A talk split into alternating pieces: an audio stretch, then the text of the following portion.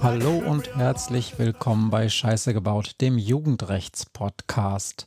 Ich sitze wie immer meiner Dauergästin Maria gegenüber, der wie immer besten Jugendrichterin der Welt. Hallo Maria, schön, dass du da bist. Hallo Matthias. Hier bei mir sitzt Matthias, Geschichtenerzähler, Medienwissenschaftler, Podcaster und zusammen machen wir diesen Podcast weil wir der Frage nachgehen wollen, was die Jugend von heute eigentlich so ausmacht, was sie interessiert, beeinflusst, was wichtig für sie ist und weil wir hier ja über Jugendstrafrecht reden, auch, ob die wirklich immer so viel Scheiße bauen. Unsere Agenda lautet für heute, wir arbeiten ein bisschen Feedback ab und haben dann einen Themenschwerpunkt. Der steht in Marias Skript überschrieben mit dem Titel Entscheidungsfreudigkeit und Wendepunkte. Und ich ergänze im Leben der Jugendrichterin Maria.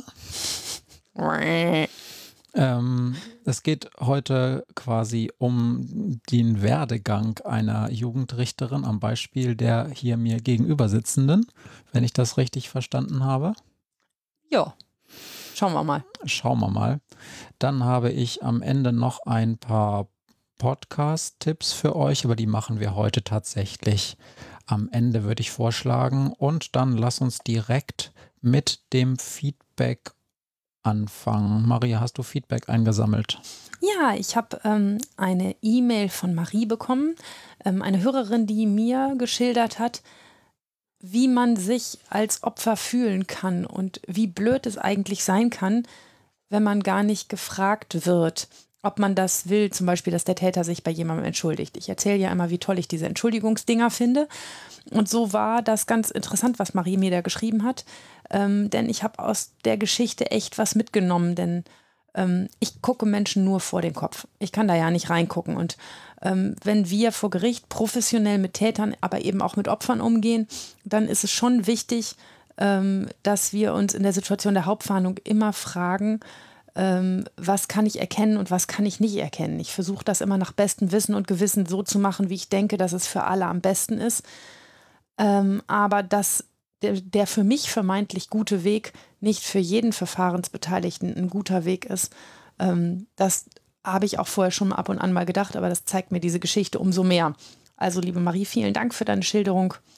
Ähm, ich habe was mitnehmen können.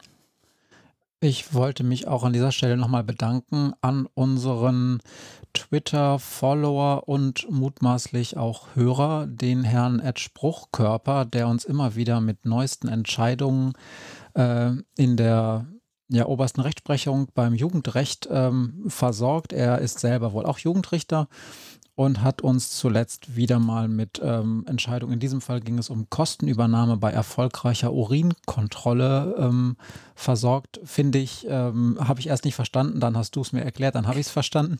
Äh, ist auf jeden Fall ein Quell immer wieder neuer, interessanter Hinweise. Vielen Dank dafür. Das kann gerne so weitergehen. Ist das nicht auch der Hörer, der den Pearl-Index besprochen ja. hat in seiner Hauptverhandlung. Genau. Er hat äh, geschrieben, dass er mit Jugendlichen und mit den dazugehörigen Staatsanwälten den Pearl-Index besprochen hat, also den Index, der, ähm, wie, wie gebe ich es ordentlich wieder, ähm, eine Auskunft darüber gibt, wie sicher welche Verhütungsmethode ist. Ne? Das ist genau. Richtig, ne? genau. Und, und das, das war in diesem Fall dann die Sanktion für einen der Beschuldigten. Das Ausprobieren? Nein. Nein.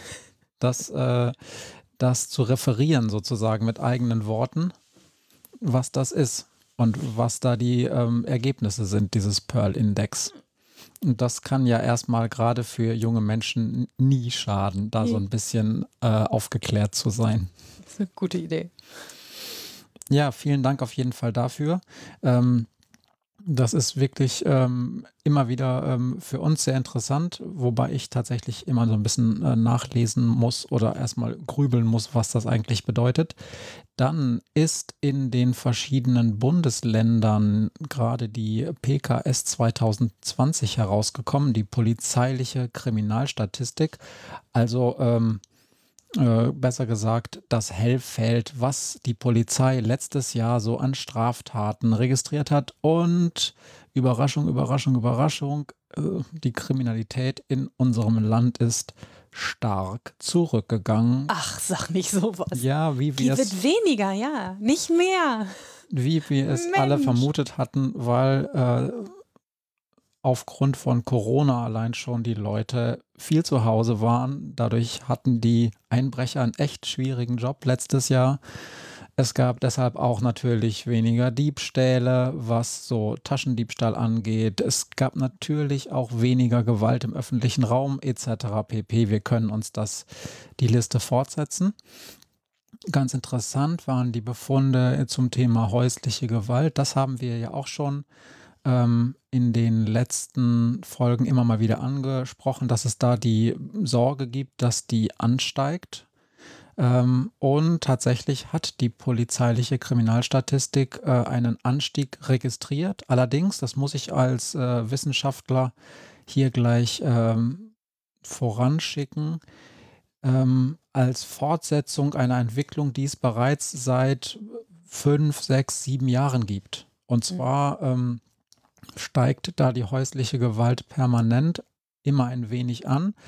Und der Anstieg im letzten Jahr ist genau in dem erwartbaren Maß, wenn man die äh, Grade der letzten Jahre einfach fortsetzt. Das bedeutet natürlich keine Entwarnung, aber das heißt auch, dass wir durch Corona jetzt keinen Sprung hatten.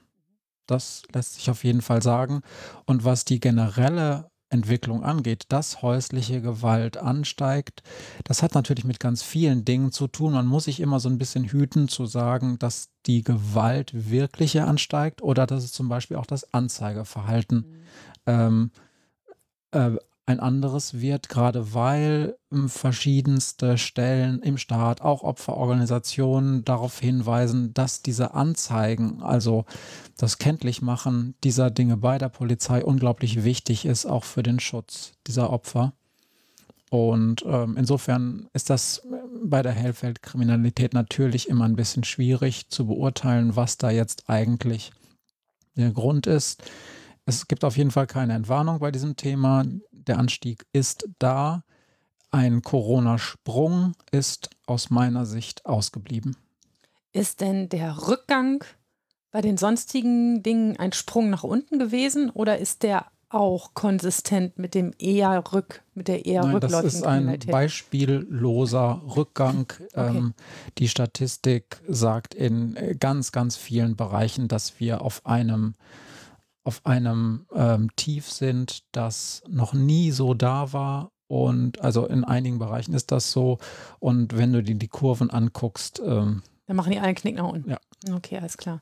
Also bei Wohnungseinbruch, Diebstahl sehe ich das noch ein, weil wirklich die Leute alle zu Hause sind und man im Moment echt schlecht in Wohnungen einbrechen kann.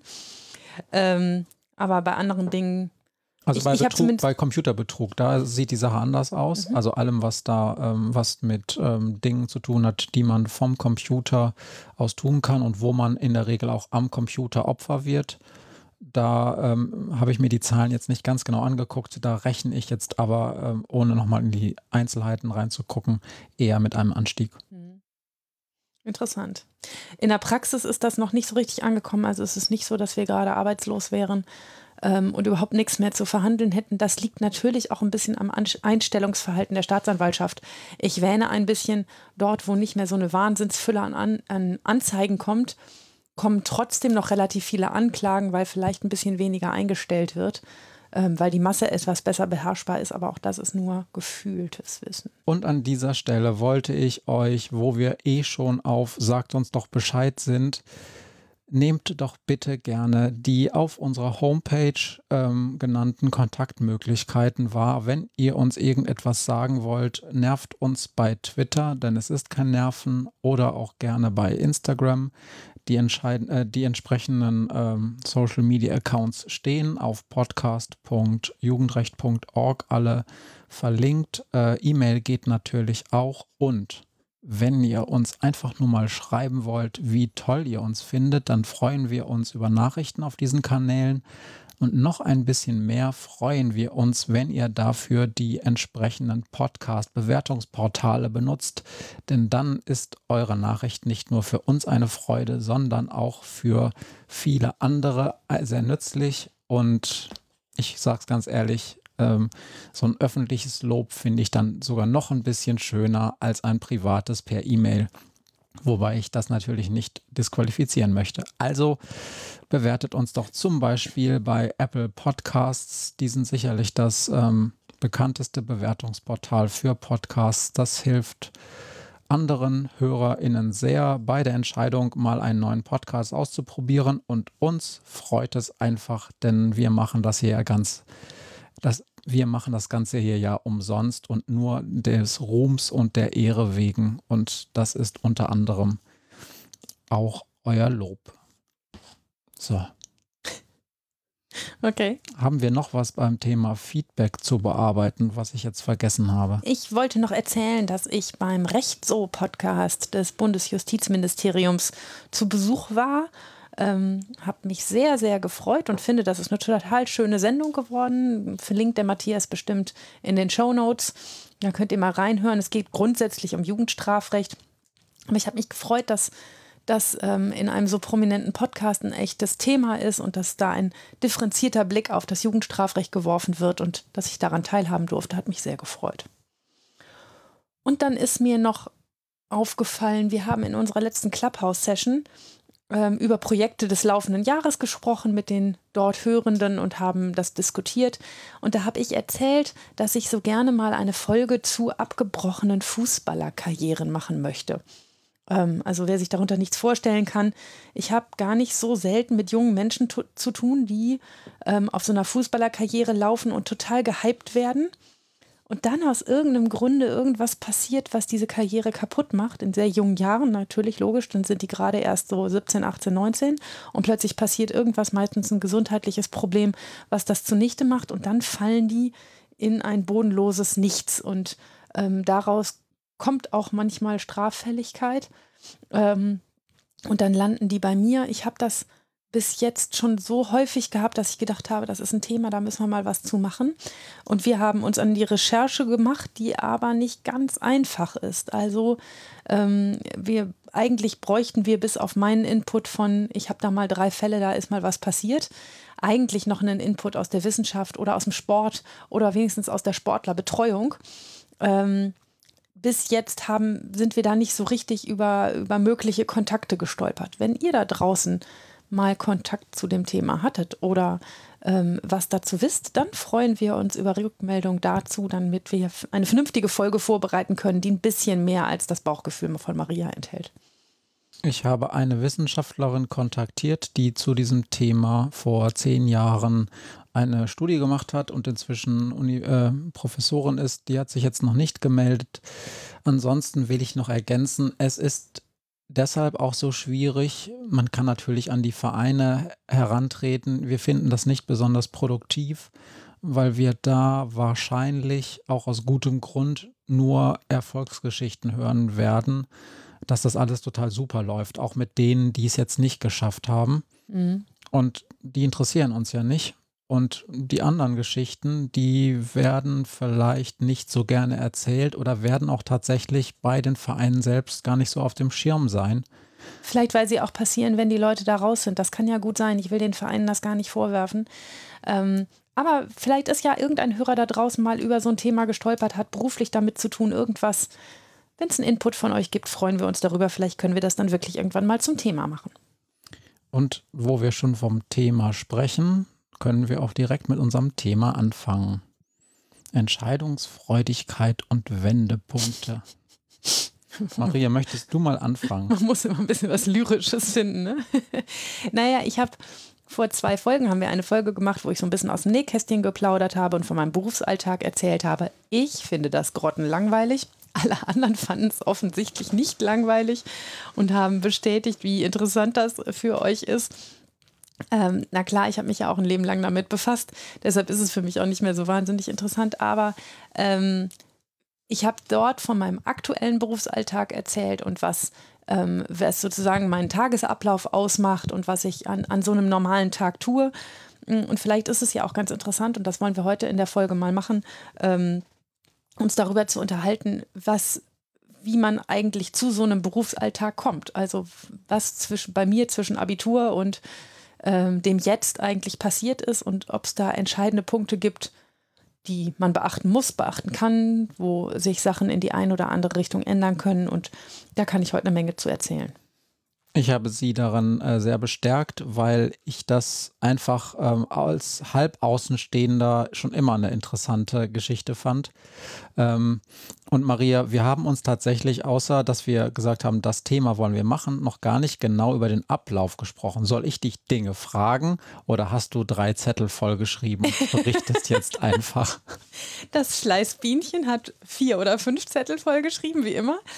Ähm, ich kann, ich würde ehrlich gesagt chronologisch vorgehen und ich habe mir natürlich was überlegt, was ich erzählen kann, aber ich würde, fände es gut, wenn du dazwischen fragst. Aber, na gut, aber die Grundfrage, die sich ja stellt, ist erstmal, wieso bist du denn überhaupt dazu gekommen, Jura, Rechtswissenschaften studieren zu wollen? Geht das mit deinen Aufzeichnungen konform? Wollen wir damit anfangen? Ja, das, damit können wir gerne anfangen. Wieso studiert man eigentlich Jura? Verdammt nochmal. Das ist die richtige Frage. Also, wenn man sich so die, die Gruppe der Studierenden anguckt, dann könnte einem manchmal in den Sinn kommen, weil einem nichts anderes eingefallen ist oder weil die Eltern schon Juristen sind oder weil Medizin doch zu schwierig ist oder weil man auf Lehramt einfach keinen Bock hat, weil man zu viel Zeit seines Lebens in der Schule verbracht hat. Ähm, und dann bleibt am Ende nur Jura. Das könnte man meinen, ist bei vielen Leuten die Motivation. Ähm, ich habe dazu keine Umfrage gemacht. Bei mir war es nicht so. Ich wollte eigentlich Musik studieren. Ähm, und ähm, dann lernte ich in einem Orchester Marisa kennen. Und ähm, Marisa war Klarinettistin, saß neben mir und studierte im ersten Semester Jura. Ich habe in diesem Orchester ausgeholfen, ich war noch in der Schule und immer in den Pausen quatschte die mich voll, die ganze Zeit mit diesem Jura-Kram. Und ich hatte zu diesem Zeitpunkt wirklich keinerlei Berührungspunkte mit Rechtswissenschaften, mit Jura. Ich habe in meiner ganzen Familie keinen einzigen Juristen und es hat mich ehrlich gesagt auch wirklich noch nie interessiert. Also ich hatte ein Nichtgefühl zu allen juristischen Themen. Ähm, ja, so ein bisschen Staatsrechtslehre macht man als, ähm, als Oberstufenschüler irgendwie mal irgendwo in Sozialwissenschaften oder sowas mit, ne, dass man so ein ganz bisschen was mitkriegt, aber tiefere, in, tieferes Interesse darin, wie Streits entschieden werden und wie das mit der Durchsetzung von Gesetzen durch den Staat. Ähm, das hat mich ehrlich gesagt nie interessiert. Aber dann kam diese Marisa und hat erzählt und erzählt und die war so begeistert von dem, was sie da tat. Etwas, wo man auf der Straße ja denkt, oh Gott, so Jura, das ist bestimmt super staubtrocken. Ähm, und die hat mit einem Feuer und einer Begeisterung von diesem Studium erzählt, von ihrem ersten Semester dass ich irgendwann gedacht habe, man, das klingt aber auch so interessant, das könnte man ja echt mal in Erwägung ziehen, das zu machen. Und ich weiß gar nicht mehr so genau, wenn du mich jetzt fragen würdest, was sie denn da eigentlich erzählt hat.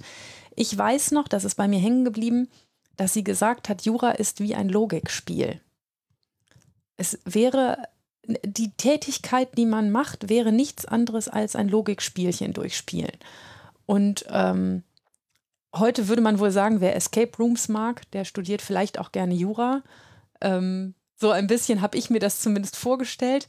Es war dann ziemlich, ziemlich doll zu kurz gegriffen, aber das habe ich erst später verstanden.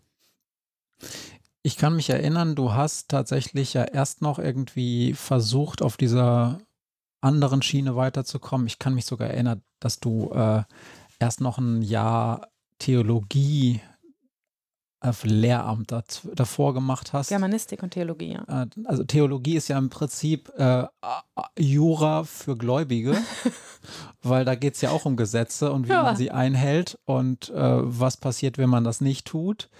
Äh, es ist ja auch interessant, dass äh, die Rechtswissenschaften ja auch Rechtswissenschaften heißen, dass es ja auch Jura heißt, ähm, weil es sind ja eigentlich mehrere Rechtswissenschaften und früher galt zu den Rechtswissenschaften auch immer das Recht der Kirche. Das hat jetzt aber gar nichts mit Bibelrecht zu tun, also mit dem, mit den mhm. Geboten und so, sondern ne, das sind, das, die Kirchen haben ja immer noch ein eigenes Recht, was passiert, wenn zum Beispiel Pfarrer Unsinn machen oder so. Mhm.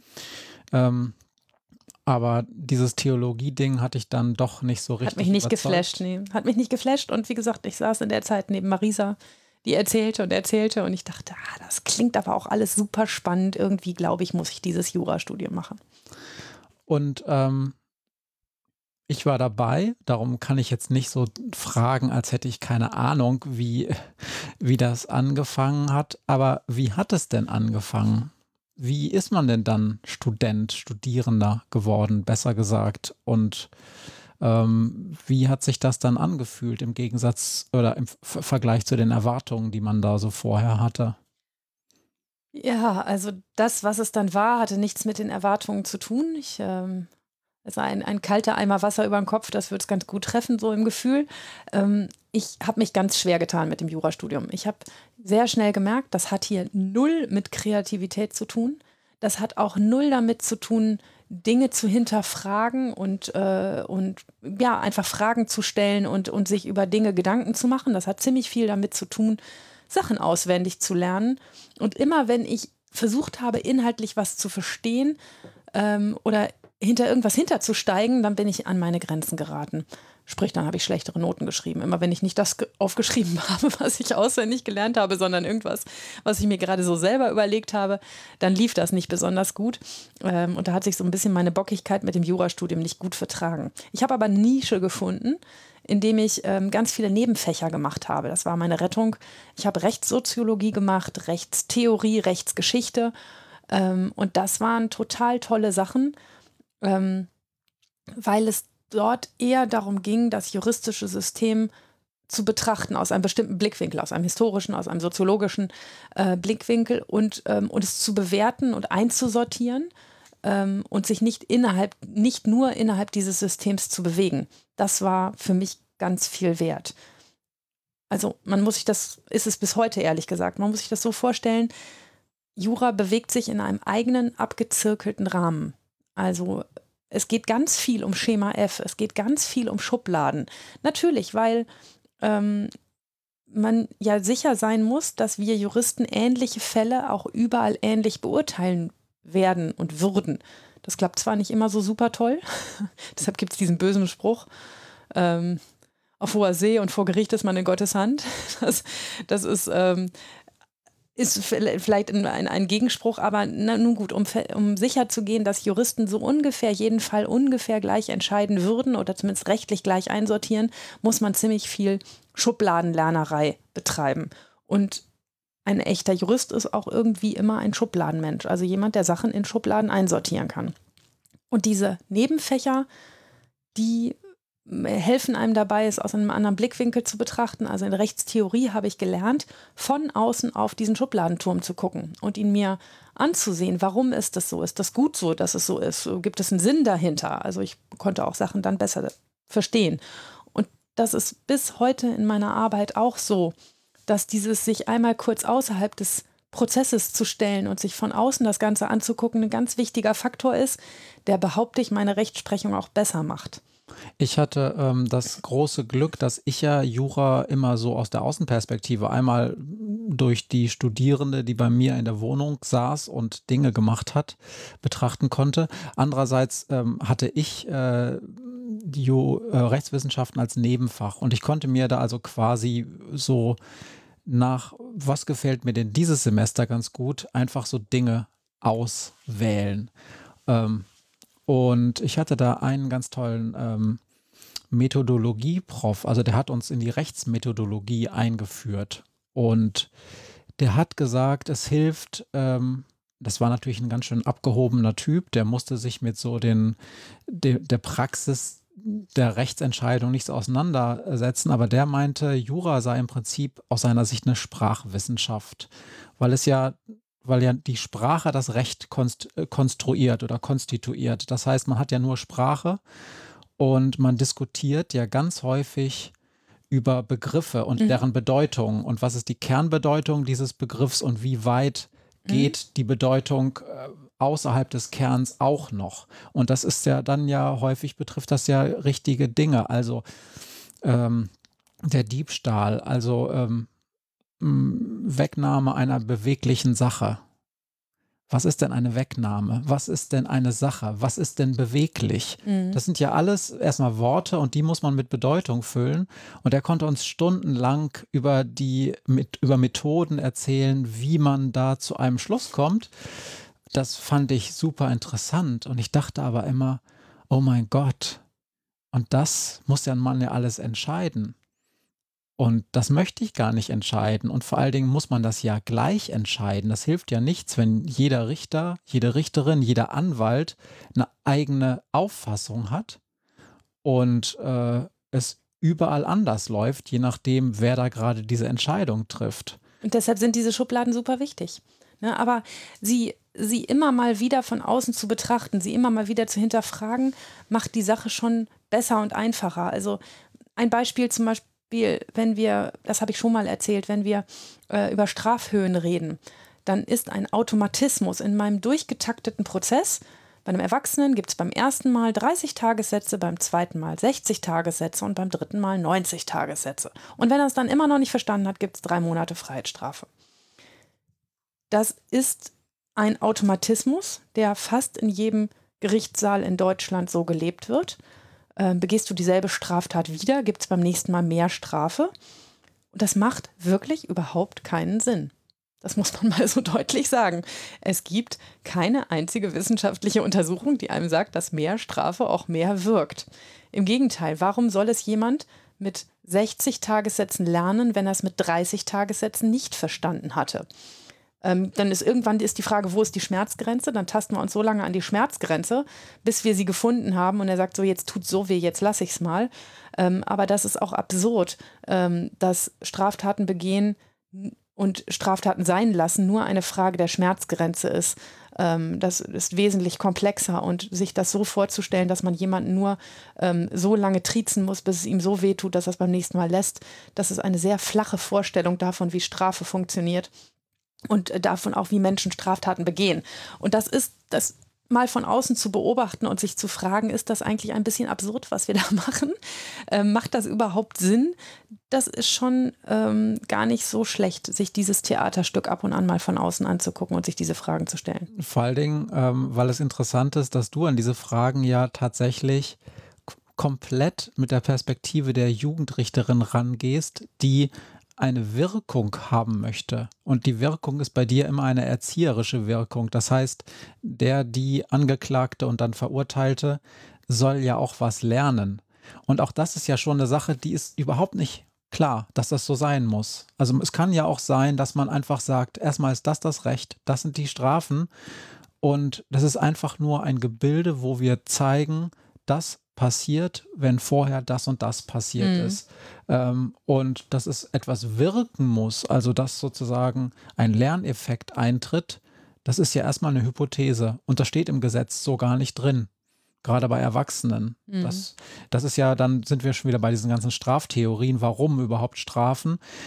Und auch das ist ja tatsächlich schon eine Überlegung, die man sich dann vielleicht in der Rechts Rechtssoziologie oder in der Rechtstheorie macht und ich glaube, das war auch mit dein Problem, ne? Dass du immer über diese Dinge schon nachgedacht hast. Und viele Kommilitonen, die auch dann relativ erfolgreich waren, sagten, ist mir doch scheißegal. Ich lerne einfach das, was im Gesetz steht.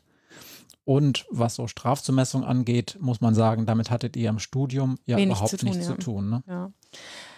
Naja, solange man immer mitspielt und sich in dem Circle sozusagen bewegt, fallen einem auch die Absurditäten nicht auf. Und deshalb waren diese Nebenfächer echt meine Rettung, ähm, weil mir das ganz viel geholfen hat, über das System zu verstehen und es auch nicht nur scheiße zu finden. Also ich, ähm, ich habe damit ganz lange gehadert und gedacht, das ist für ein doofes Studium, wo man nur Sachen auswendig lernen muss. Ähm, und wo es nur darauf ankommt, das Richtige in der richtigen Wortwahl wiederzugeben und nicht sich eigene Gedanken zu machen. Ähm, aber dass das in gewisser Weise auch einen Sinn ergibt und gar nicht so blöd im, im Grundkonstrukt ist, das habe ich dadurch verstehen können. Und das war für mich viel wert. Aber jetzt nochmal zurück zum konkreteren ähm, Studierendenleben als Jurastudierende.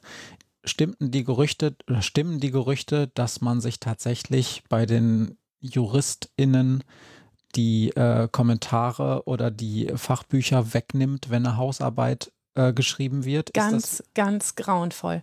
Also wenn, ihr müsst euch das so vorstellen, da wird eine Hausarbeit über ein Thema gestellt und es gibt ähm, tausend Bücher, die man dafür benutzen muss und die, die man braucht, um diese Hausarbeit zu schreiben. Und die gibt es auch in zehnfacher Ausfertigung, bis auf eins, da gibt es nur ein Exemplar von. Und der erste oder zweite, der dieses Exemplar findet und das, was für die Hausarbeit wichtig ist, in diesem Buch findet und aufschreibt, der macht das nicht nur und zitiert dann richtig, sondern der nimmt danach dieses Buch und tut es nicht mehr an den Platz zurück, wo es vorher stand, sondern versteckt es irgendwo in dieser Bibliothek. Stellt es irgendwo hin, wo es wochenlang keiner findet und wochenlang niemand merkt, dass es falsch gestellt ist, damit die anderen es nicht finden. Weil wenn alle anderen es falsch haben, dann ist die Chance, dass man selber eine gute Note bekommt, größer. Und diese Asozialität, die, die hat mich auch mein ganzes Jurastudium begleitet. Es ist leider keine böse Geschichte, es ist leider wahr. Ich habe sogar mal jemanden erwischt beim Verstecken.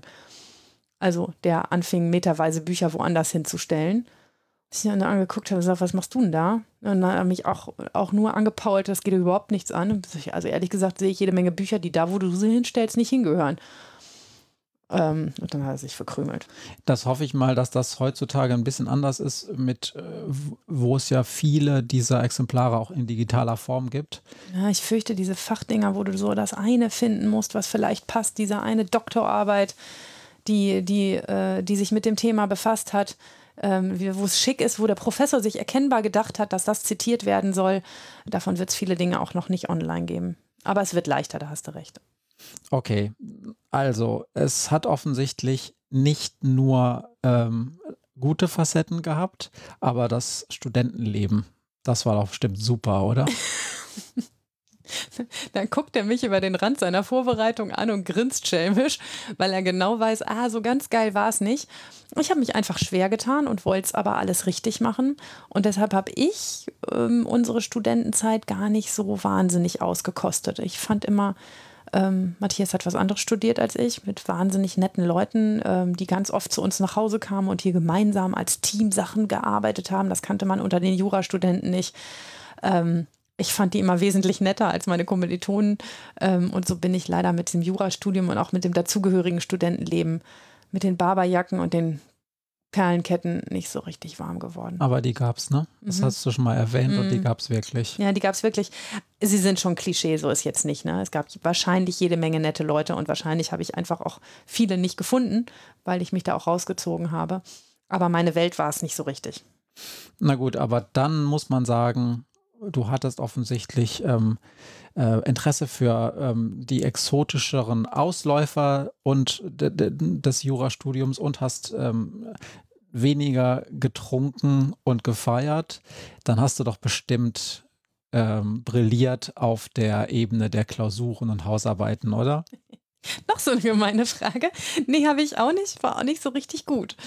Ähm, das war die innere Gegenwehr, die immer noch mal wollte, dass ich das Rad neu erfinde und noch mal, äh, noch mal einen kreativen Gedanken irgendwo einbringe. Auch das war ja, wie gesagt, nicht so besonders gefragt.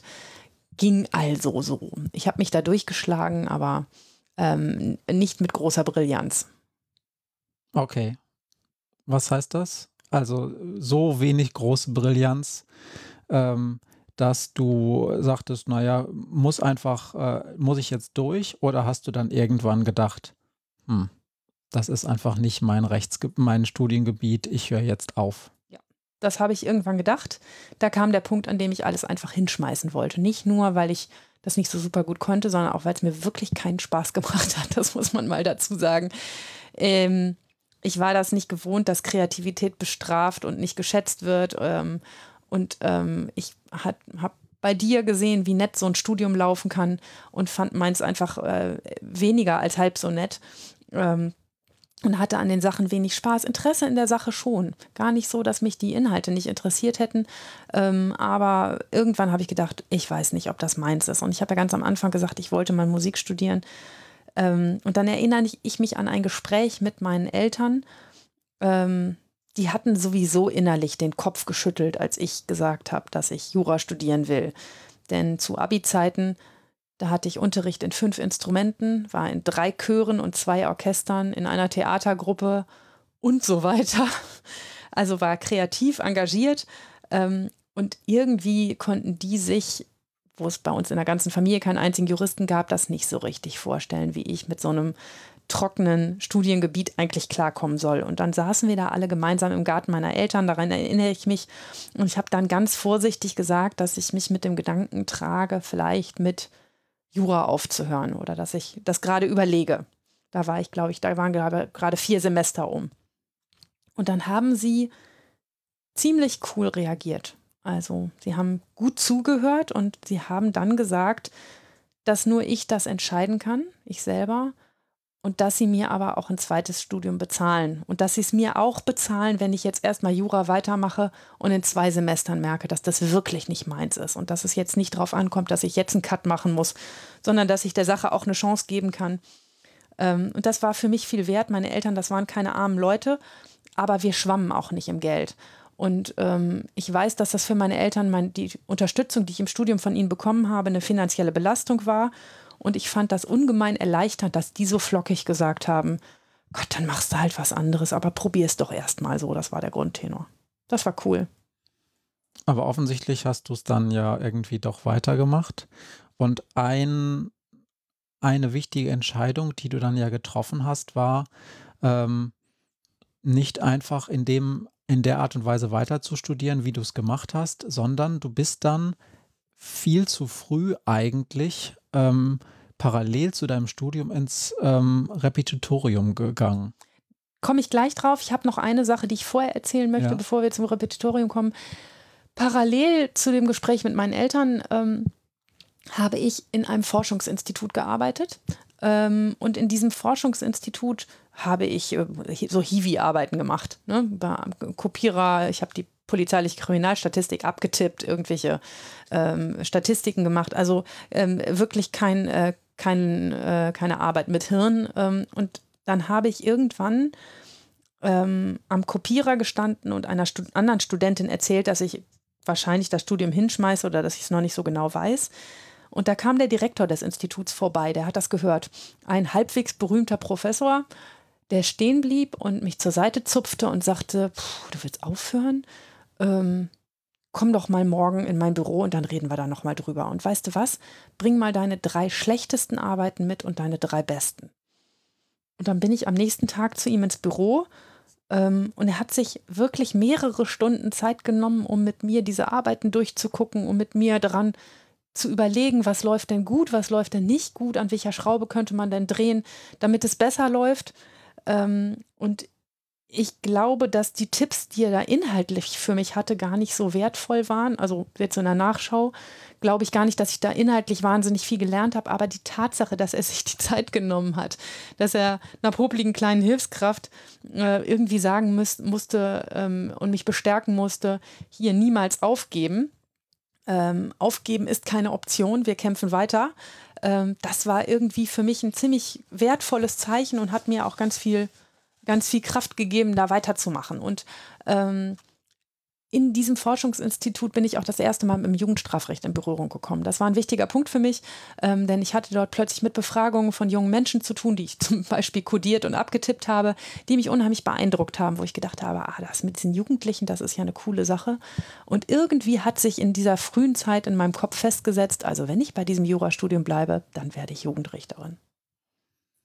Hehres Ziel, weil man ja einigermaßen gute Noten braucht. Und damals, als es dann, äh, ähm, also als wir in die Zeit der Berufswahl kamen, war das, die Notenschwelle sogar noch ein bisschen höher, als sie jetzt manchmal ist. Mhm. Ähm, da muss man ja von einer sehr mäßigen Studierenden, was den Notenschnitt jetzt angeht, ja erstmal dann hinkommen, dass man sagt, naja, ich mache jetzt einfach ein Prädikatsexamen, ja. um überhaupt dieses Ziel erreichen zu können überhaupt. Drunter war nicht. Nee, also ich habe das recht schnell entschieden. Das ist das, was du eben mit dem Repetitorium meintest.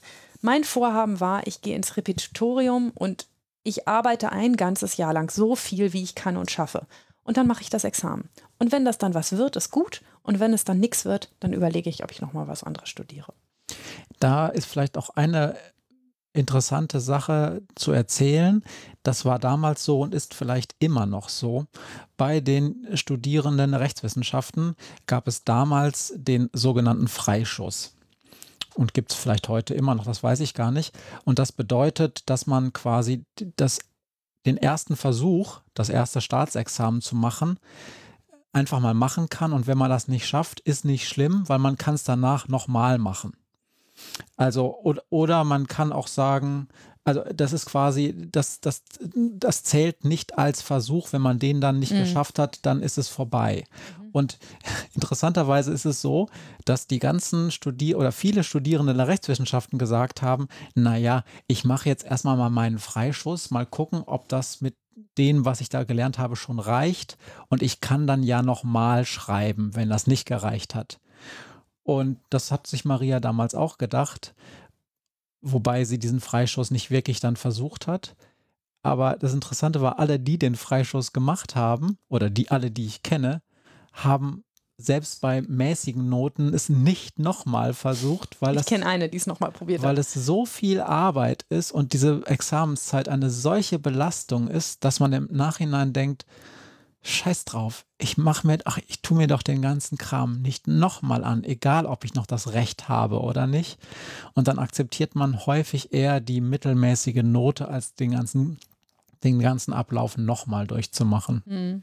Und ich weiß, dass du damals auch viel davon geredet hast, ach, ich kann ja auch den Freischuss machen und dann ähm, mal gucken, aber du hast es letzten Endes dann nicht so gemacht. Nee, ich habe durchgelernt. Man muss vielleicht ganz kurz erklären, was so ein äh, Repetitorium ist. Das ist etwas, was es meines Wissens nach nur bei den Jurastudenten gibt. Ich glaube, es gibt es bis heute, ähm, ist aber vielleicht heute ein bisschen mehr in den, in den Universitäten verbreitet, äh, dass man, dass das auch auf, ähm, auf Organisation der Universitäten zurückgeht. Es ist im Prinzip nichts anderes als eine Nachhilfe. Und die konnte man zumindest zu meiner Studienzeit ähm, privat in Anspruch nehmen bei drei oder vier verschiedenen großen Anbietern am Markt ähm, die gesagt haben, wir machen pro Woche ähm, 16 Stunden oder 10 Stunden Jura-Nachhilfe. Da, da ballern wir dir das ganze Wissen in den Kopf und das machst du ein ganzes Jahr mit uns und besuchst unsere Kurse. Und wenn du damit fertig bist und nebenher ordentlich lernst und Probeklausuren schreibst, dann schaffst du auch ein ordentliches Examen. Und, und das zahlte man damals so dafür? Ich weiß es ehrlich gesagt nicht mehr, aber ich meine so um die 500 Euro. Euro oder Mark? Ja, wahrscheinlich waren es Mark. Wann das mag? Ja, egal. Wir sind nämlich egal. richtig alt, ihr Lieben. Oh. Okay, es war, also es war auf jeden Fall. Nein, nein, das war ein Euro. Das war 2003. Mich, ich kann mich auf jeden Fall erinnern, dass das so richtig viel Geld war. Mhm. Und dass man sich so fragt, bei dem ganzen Geld, was man schon bezahlt für diese Fachliteratur und vor allen Dingen für die Gesetzestexte, dann nochmal ein paar hundert Euro drauf zu satteln für so ein Repetitorium, das muss man sich auch erstmal leisten können. Ja, und ich kannte zu meiner Zeit wirklich wenige, die gar kein Repetitorium besucht haben und gesagt haben, das schaffe ich alleine. Und fast keinen, der ohne Repetitorium gute Noten bekommen hätte. Das ist ein wahnsinniges Armutszeugnis für die Universitäten. Ne, die haben zumindest zu meiner Zeit es geschafft, dort ganz viel Kontextwissen zu vermitteln, aber leider nichts, was man dafür wissen musste, um dieses Examen zu schaffen. Oder dass einem so strukturiert vor die Nase gelegt wurde, dass man eine Chance hatte, es so strukturiert zu lernen. Also die Schubladen Ne, die haben immer einzeln, im, im, im, ich sage immer, die haben im Jurastudium immer einzelne Schubladen aufgerissen, da zwei Teile rausgenommen und die den Studierenden unter die Nase gehalten und sie gewendet und ans, ans, ans Licht gehalten und nochmal gewendet und dann wieder in die Schublade zurückgelegt. Und bis man kapiert hatte, in welche Schublade das gehörte, was man da gerade gehört hat und in, wie das einzuordnen ist, man muss sich das wie ein, wie ein, großes Puzzle vorstellen, wo einem einfach unglaublich viele Teile fehlen. Und ich habe in diesem Repetitorium das Puzzle komplett gekriegt. Ja, ich habe in diesem Repetitorium tatsächlich alle Puzzleteile einmal in der Hand gehabt und dahin ähm, verfrachtet. Ja, ich sehe das, dass du, du meckerst, weil das Kabel rutschelt. Ne? Ich kann es. Hm, okay. Ähm, und in diesem Repetitorium habe ich ähm, das Puzzle einmal komplett gesehen. Ich habe es ähm, äh, einordnen können, ähm, das Wissen, was ich jetzt habe, das gehört in die und die Ecke, in das Teil des Puzzles. Und am Ende war es auch so halbwegs komplett. Ich hatte also am Ende einen Bereich, wo ich sagen könnte, ja, ich habe jetzt wenigstens verstanden, wo meine Lücken sind und wo ich noch was wissen muss. Und das konnte ich nachlernen. Ich habe tatsächlich, ich hatte mir ja vorher gesagt, ich lerne so viel, wie ich kann und dann gucken wir mal, ob es klappt. Und ich habe tatsächlich jeden Tag acht Stunden gelernt, ein ganzes Jahr lang.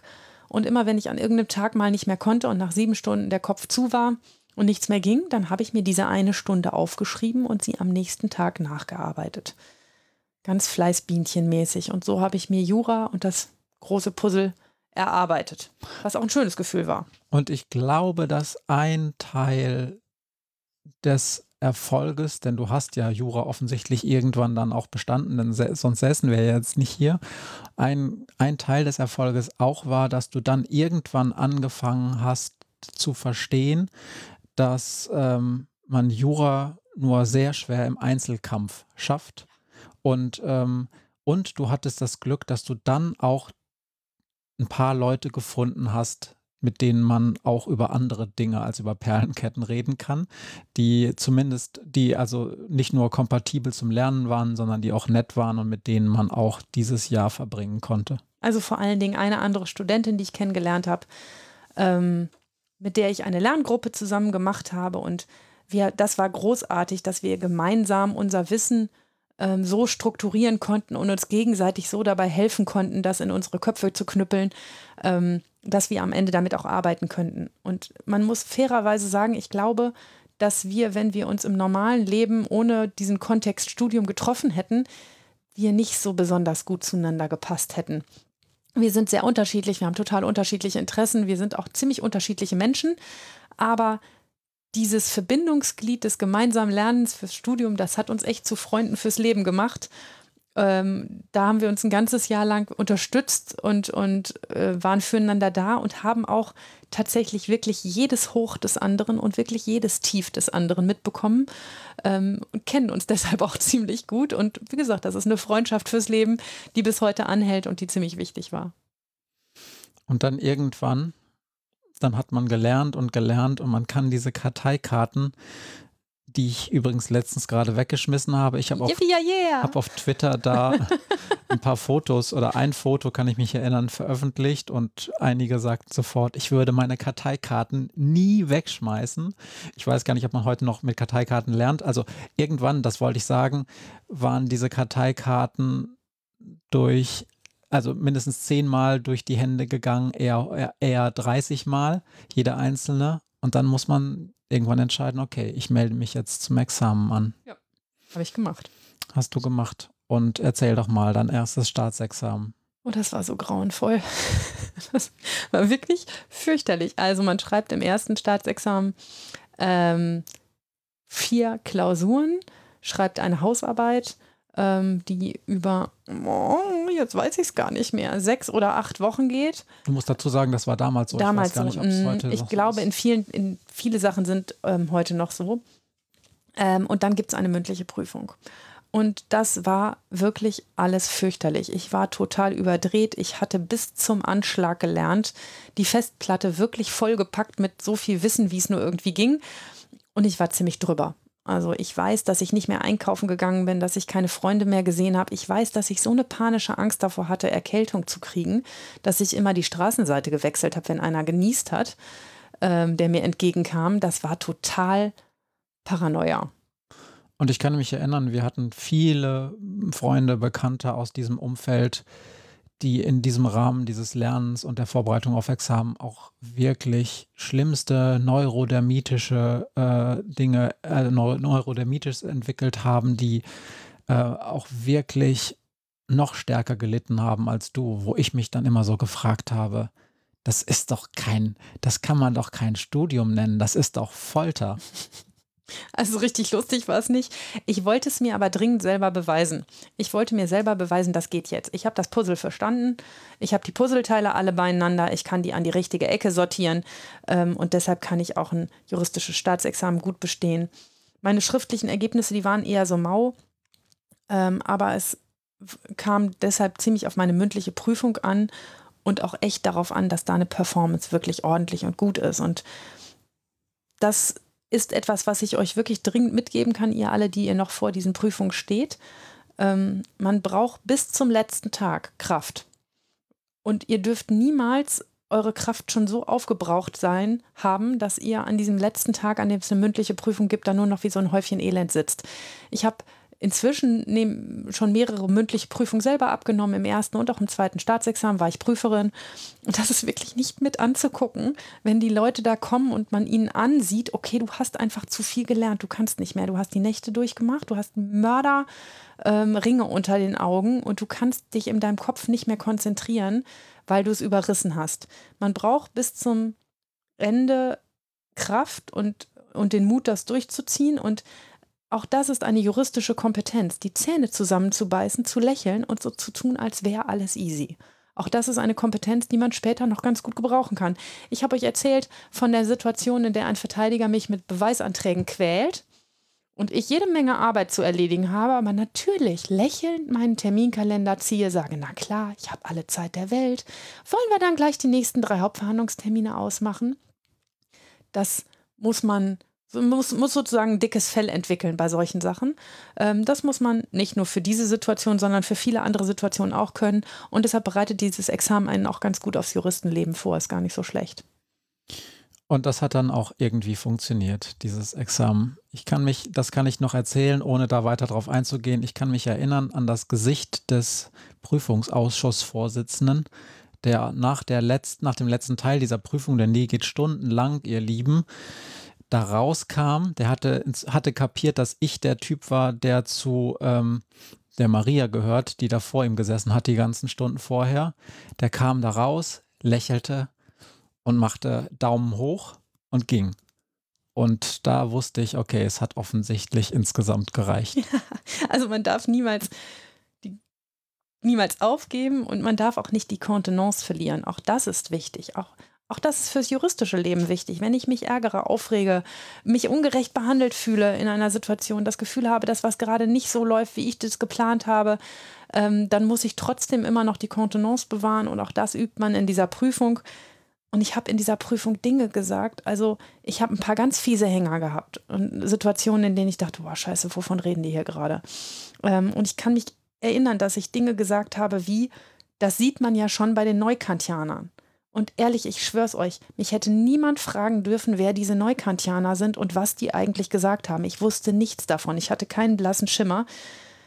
Aber um da die Coolness zu bewahren ähm, und das einfach mal so rauszuhauen, dafür muss die Kraft eben am Ende noch reichen. Also ganz dringend an euch, ihr lieben Studierenden, verausgabt euch nicht völlig. Am letzten Ende braucht ihr noch Kraft und lieber vorher ab und zu mal eine Pause machen. Ich finde ehrlich gesagt wichtig in der Lernphase, ich weiß, dass die hart ist und dass man so viel lernen will wie möglich, aber einen Tag die Woche sollte man frei machen. Ganz dringend. Sonst kriegt man die Birne nicht wieder frei. Ich habe dann, nachdem das Examen so ordentlich gelaufen war und der Prüfer rauskam mit dem Daumen hoch, aus lauter Freude in dem Landgericht, an dem die Prüfung war, auf dem Flur ein Rad geschlagen. Mir dabei aber leider den Fuß verstaucht, weil so sportlich war ich dann doch nicht mehr. Tja, aber das. Ähm, Hinter mir den lästernden Matthias. das war schon okay. Ähm, sei dir, sei dir, äh, die Freude sei dir gegönnt und die Fußverletzung war jetzt gar nicht so schlimm. Nein. Und um das dann mal äh, weiterzuführen, das ist dann ja so, dass man, wenn man dieses Staatsexamen bestanden hat, dann ist dann erstmal ein großes Loch und dann geht es ja gleich weiter, ne? Genau, man meldet sich dann zum Referendariat an, also zu der praktischen Arbeit. Äh, ne? Also das Studium wird abgeschlossen mit dem ersten Staatsexamen, dann kommt, ähnlich wie das bei Lehrern auch ist, das Referendariat, also eine praktische Zeit von zwei Jahren und dann das zweite Staatsexamen. Ich habe da eine Weile gewartet auf dieses Referendariat. Das war, weiß ich nicht, eine Kontingentfrage, eine Platzfrage, weiß ich nicht mehr genau, woran es lag. Glaube ich, zwei oder drei Monate. Und in diesen zwei, drei Monaten habe ich als Kellnerin in einem Restaurant gearbeitet und das habe ich ganz toll in Erinnerung, weil ich da wirklich viel gelernt habe. Es war ein ordentliches Restaurant mit ähm, einem netten Move und zwar mussten alle Servicekräfte jeden Tag vor der Öffnung des Restaurants in der Küche antanzen und alles, was es an dem Tag als Tagesgericht gab, was nicht auf die Standardkarte gehörte, probieren. Wir mussten das alles einmal kurz essen. Und ähm, zwar war der, der Gedanke dahinter, dass wir jedem Gast immer beschreiben können müssen, wie es schmeckt, was wir da gegessen haben.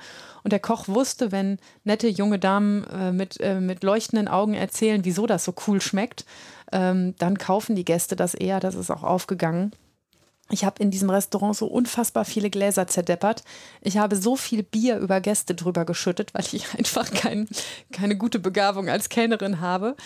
Aber ich habe auch gelernt, wie der zahlende Kunde König manchmal mit Dienstpersonal umgeht. Ähm, ich habe auch gelernt, dass es von Vorteil sein kann, ab und an mal unterschätzt zu werden. Ähm, und dass es eine ganz gute Idee ist, über diesen Tellerrand hinauszublicken, nicht fließend aus Studium, aus Schule in Studium, in Referendariat und in Berufstätigkeit zu rutschen. Das war eine echt wertvolle Auszeit.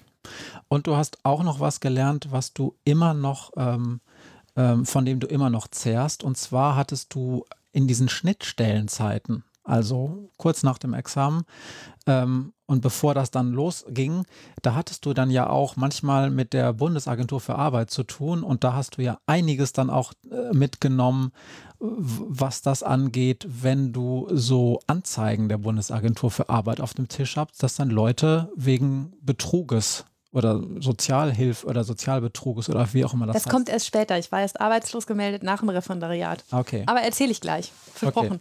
Okay. Gut, alles klar. Dann ähm, dann kommen wir zum Referendariat.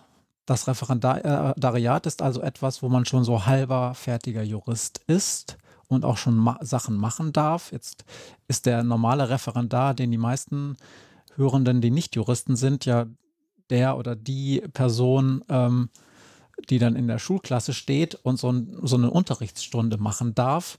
Das ist ja bei Juristen ein bisschen schwer. Darf dann so ein Referendar dann auch auf einmal vorne auf dem Richterstuhl sitzen und Richter spielen? Gibt es das? Das kommt so ein ganz bisschen drauf an, ähm, was man da gerade tut. Er dürfte im Zivilrecht nicht selber Richter sein, aber wenn man Referendar bei einem Zivilrichter ist, ähm, bei dem sozusagen in Ausbildung ist und mitgeht, dann darf man schon mal eine Zeugenbefragung machen. Und die wird dann protokolliert. Oder als Staatsanwalt ähm, Schaftsreferendar geht man auch selber in Sitzungen und vertritt die Staatsanwaltschaft in der Sitzung. Als Anwältin, wenn man dann in einer Anwaltsstation ist, darf man auch entweder mitgehen oder auch mal ein ganz paar Sachen alleine machen. Das kommt immer ein bisschen darauf an, wie gut man sich da macht. Und bei mir war es so, dass ich ähm, das Referendariat als wahren Befreiungsschlag empfunden habe, denn ich habe immer gesagt, wenn mich einer gefragt hat, habe ich ihm gesagt, ich fühle mich wie ein Tischler, der seinen ersten Tisch bauen darf. Ich habe das Gefühl, ich habe jetzt drei Jahre lang gelernt, was es für Holzsorten gibt und was es für Werkzeuge gibt. Und heute ist der erste Tag, an dem ich in eine Werkstatt darf und an so einem Tisch rumhobeln darf. Und das war, ähm, das war echt cool, denn plötzlich konnte man all das, was diese Puzzleteile ähm, einem gesagt haben, das, was ziemlich abstrakt war, in irgendeiner Form anwenden. Und das war großartig. Also es hat mir tatsächlich fast alles davon wahnsinnig viel Spaß gemacht. Ich war eine Zeit lang äh, bei einem, einer Zivilrichterin am Landgericht, wo ich mitgelaufen bin. Dann war ich ähm, Staatsanwältin ähm, in einer normalen äh, großen ähm, Stadt. Dann war ich Anwältin in einer Feld-, Wald- und Wiesenkanzlei und bin da mitgelaufen. Zwischendurch war ich dann äh, bei einem Richter am Verwaltungsgericht, also auch in den verschiedenen Gerichtsbarkeiten untergebracht. Dann bin ich noch mal ganz kurz für eine Station in der Verwaltungshochschule Speyer ähm, in ein Ministudium gegangen und habe dort noch ein bisschen ähm, Rechtswissenschaften gemacht. Und ganz am Schluss war ich in einem Senat am Oberlandesgericht, in einem Strafsenat und auch nochmal bei der Staatsanwaltschaft. Das heißt, diese zwei Jahre mit einem bunt, ganz bunten Wechsel quer durch alle Rechtsgebiete, quer durch alle Tätigkeiten. Und ich kann ehrlich gesagt nicht sagen, dass mir davon nicht irgendwas grandiosen Spaß gemacht hätte. Das war super.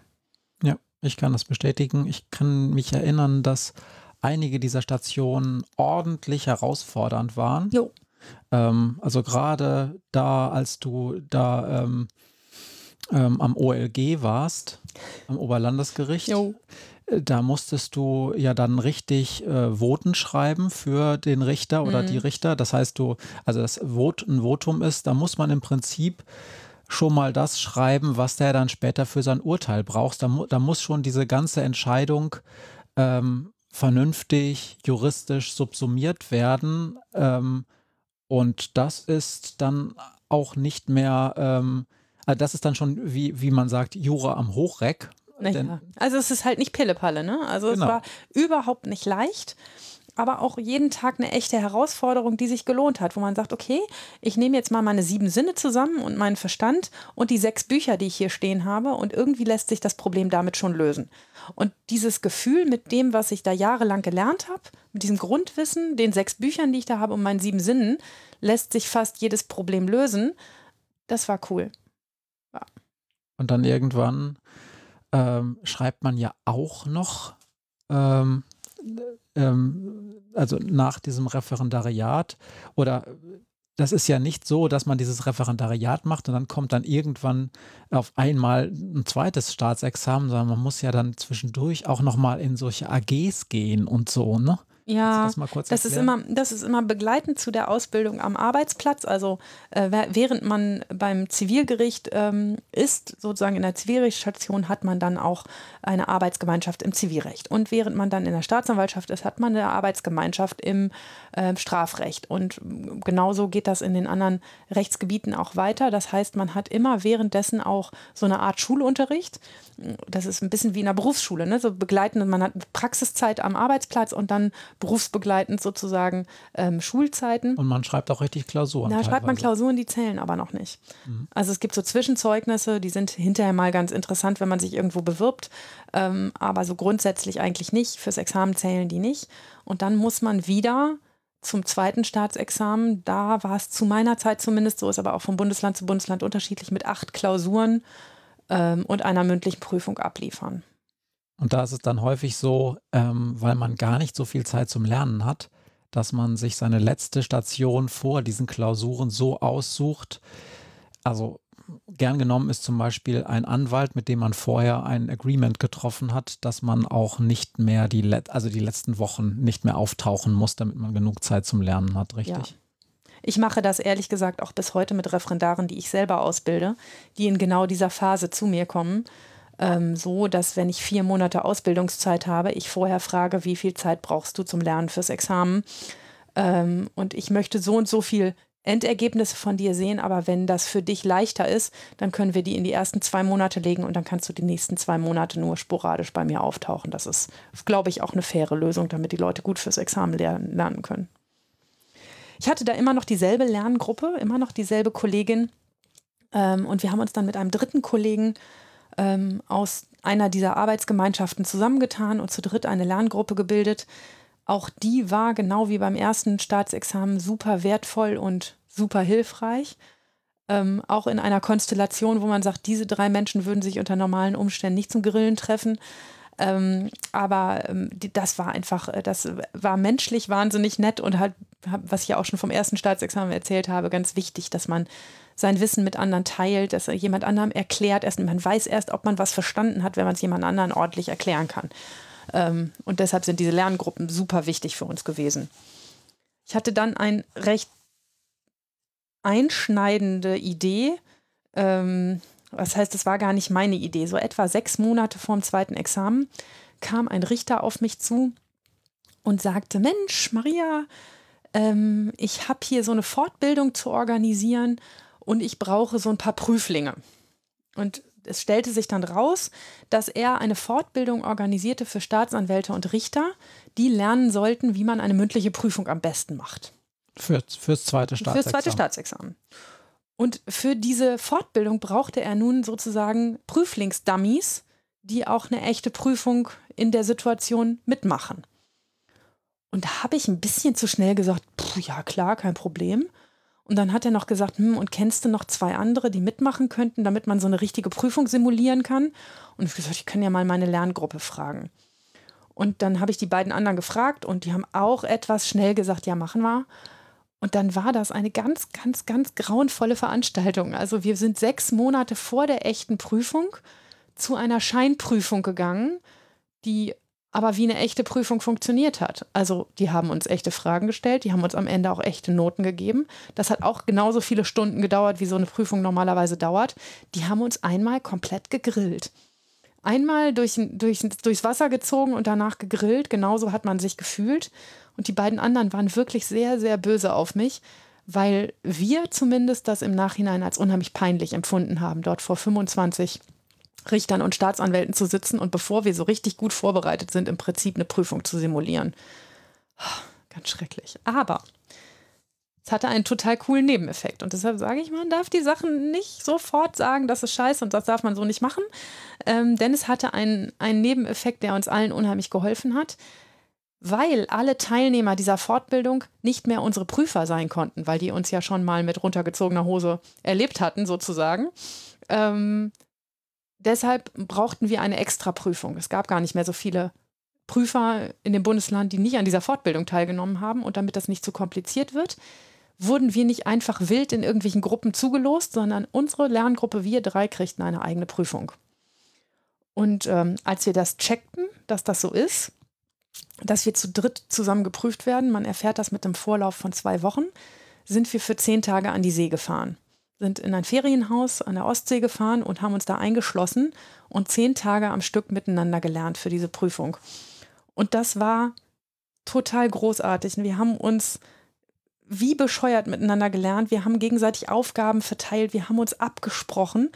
Und am Ende ist doch diese ganze Prüfung für uns richtig gut gelaufen, weil nämlich jeder von uns wusste, was der andere weiß und was der eben nicht weiß. Und als zum Beispiel mich in der Prüfung ein Zivilrechtsprüfer etwas fragte, von dem meine Freundin, die rechts neben mir saß, genau wusste, das weiß die nicht, da quatschte die mir einfach ins Wort. Die fiel mir einfach ins Wort und beantwortete die Frage. Und der Prüfer, der war ein bisschen irritiert und sagte, hm, eigentlich hatte ich das ja ähm, die Kollegin gefragt, aber nun gut, nun haben Sie ja geantwortet. Ähm, und hat dann mit ihr weitergemacht. Und genauso haben wir uns da gegenseitig, also wir haben es ja nicht durchgeschummelt, aber wir haben uns geholfen. Und das war äh, ganz großartig, ist für uns alle drei richtig gut ausgegangen. Wir sind alle in der Justiz gelandet. Alle drei sind übrigens inzwischen Strafrichter. Wir haben alle drei noch Kontakt miteinander. Ähm, das war etwas, wo ich auch so im Nachhinein sagen kann, es lohnt sich auch mal verrückte Sachen mitzumachen, die auf den ersten Blick nicht unbedingt aussehen, als wären sie ein Geschenk oder als wäre es eine gute Idee. Am Ende war das eine super Idee, da an dieser Probeprüfung teilzunehmen, obwohl es eine echte Qual war. Ich kann mich erinnern, damals lief durch die Presse und ihr Lieben, das ist wirklich schon wirklich viele Jahre wieder her, äh, ein Fall, da hatte ein, ein, ein ähm, sehr bekannter oder ein sehr hochrangiger Schiedsrichter, und zwar ein Bundesliga-Schiedsrichter, ähm, war in so Wettskandale verwickelt. Also der hatte quasi offensichtlich Spiele verschoben, so dass bestimmte ähm, Ausgänge dieser Spiele dann wahrscheinlicher wurden. Und der war vorher wohl angesprochen worden von bestimmten Wettorganisationen, dass er das so und so macht, weil die hatten das Geld dann entsprechend deponiert. So, das war ein Fall, der war, der lag einfach auf der Hand, dass der, ähm, dass der auch geprüft wird, weil der strafrechtlich gar nicht so einfach ist. Das war böse und gemein, was dieser Schiedsrichter da gemacht hat, aber was genau hat er denn da eigentlich getan, strafrechtlich? Genau. Und darum hat sich dann die gute Maria äh, in die Tiefen und Untiefen des Fußballs hineinbegeben, um ähm, diesen Fall entsprechend beantworten zu können, weil äh, sie und ihre Gruppe haben viel darauf gewettet in diesem Fall, dass das tatsächlich durch, dass es tatsächlich drankommt. Und es kam dran, oder? Na klar. Also es war so, dass es um die Strafbarkeit dieses Schiris ging und äh, wir hatten das vorher bis zum Erbrechen durchgekaut. Das ging wirklich tagelang durch die Presse. Wir haben jeden Tag drei Zeitungen geholt, gelesen und angemarkert und wir haben den ganzen Tag über diesen Fall geredet. Und das war alles nur noch ein Abrappeln. Also es war so, dass der Strafrechtsprüfer dann fragte, hm, was spricht denn für eine Strafbarkeit? Der Kollege neben mir sagte, ba, ba, ba, ba, ba, ba, ba, ba. So, und dann guckte der Strafrechtler mich an und dann gesagt, hm, was dagegen spricht, wäre übrigens ba, ba, ba, ba, ba, ba, ba. Und dann hat der schon gar nichts mehr gesagt, sondern hat nur noch die dritte angeguckt, die dann sagte, ich fasse das mal kurz zusammen. Erstens, zweitens, drittens, viertens. Und so war das halt, ja, so ein ziemlicher Durchmarsch. Das war. Und du musstest in dieser Prüfung unter anderem die Abseitsregel ja, erklären. Und das war auch echt gut, weil ich mich erinnere, wie wir da an der See am Frühstückstisch saßen und ich sagte, oh, dieses scheiß Abseits habe ich noch nie verstanden. Und der Kollege, der dabei war, sagte, so, jetzt erkläre ich dir das einmal. Und dann habe ich ihn auch angeflaumt und habe gesagt, hör auf mit dem Scheiß, wir müssen Jura lernen. Und er sagte, du verstehst den, den Schiri-Fall nicht richtig, wenn du nicht einmal weißt, was Abseits ist. Und ähm, weil dann, eine, eine dieser Entscheidungen, die er getroffen hatte. Eine Abseitsentscheidung war, genau. Und dann haben wir, ähm, dann hat es mir erklärt, ich habe es verstanden. Und in der Prüfung sagte der Prüfer, also bevor wir anfangen, kann mir mal einer von Ihnen erklären, was Abseits ist. Und es war echt so, dass die beiden anderen nur mich angeguckt haben und auf mich gezeigt haben. Und dann durfte ich es Abseits erklären. Na War gut. schön. Hat also funktioniert. Ähm, und dann bist du einfach vom Staat eingestellt worden. Nee, dann kam dieser Mist mit dem Arbeitslosmelden, das, Ach ja, was du richtig. eben fragen wolltest. Und das, ja, also ich war für drei Monate arbeitslos gemeldet, weil ich mich da erst bewerben musste im Staatsdienst und das noch unklar war.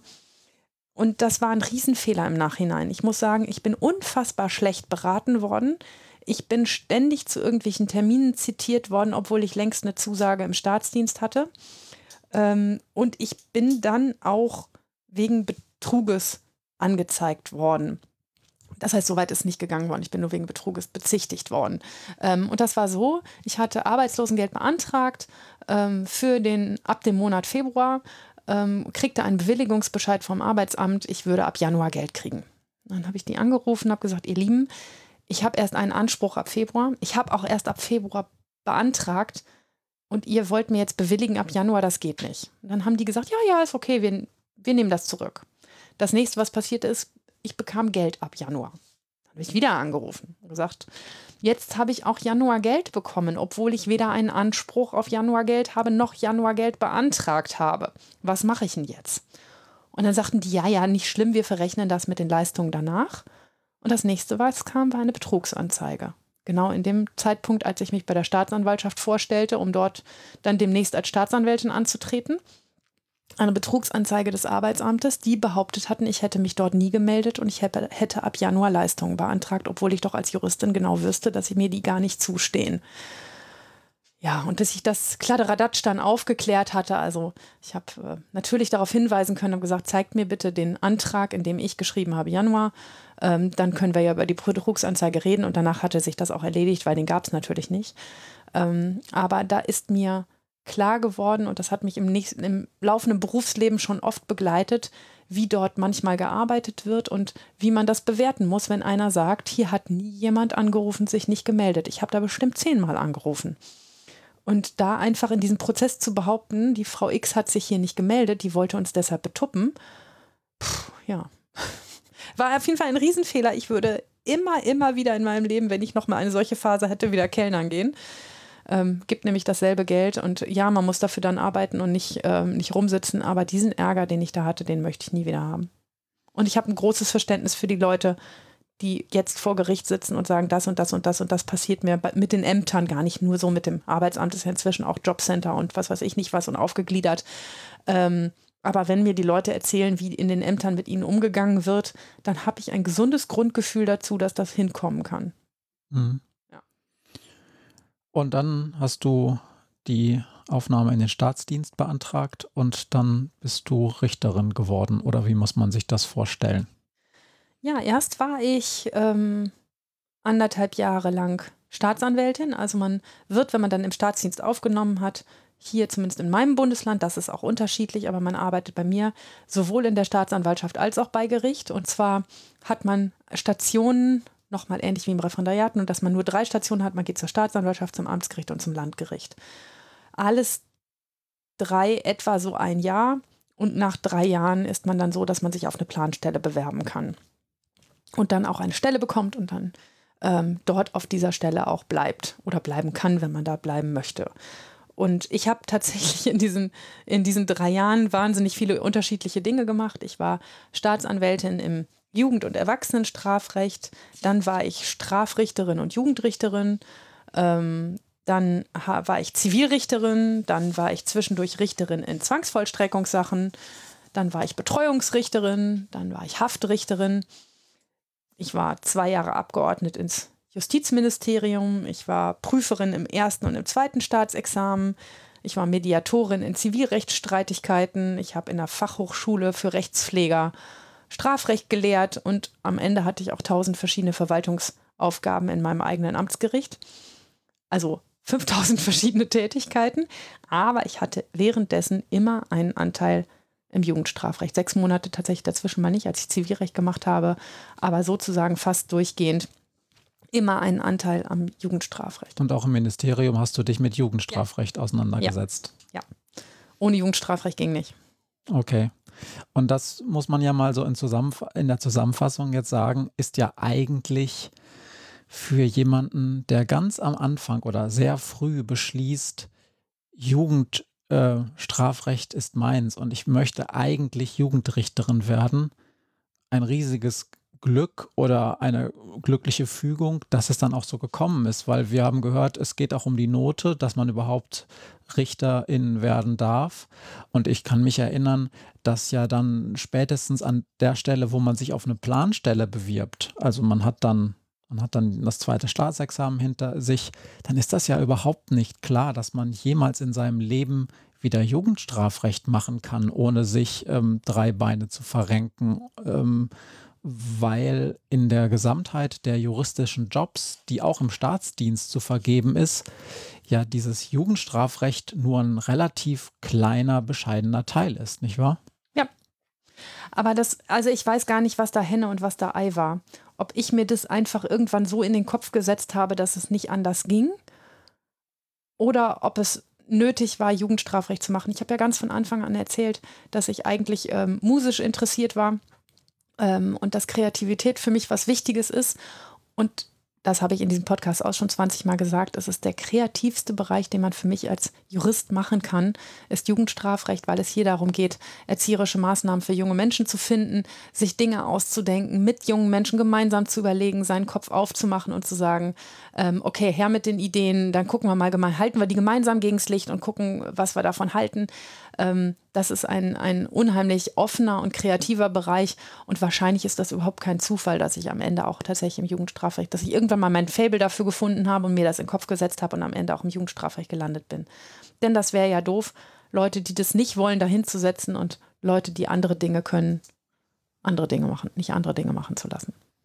Ja, und aus meiner Sicht ist es ja auch ganz gut gelaufen, denn ähm, ich kriege zwar mit, dass eine ähm, eine mit mir äh, verheiratete Jugendrichterin durchaus auch mal schlechte Tage hat und alles hinschmeißt und hinwirft und sagt, ich will jetzt nur noch in die Badewanne oder ins Bett.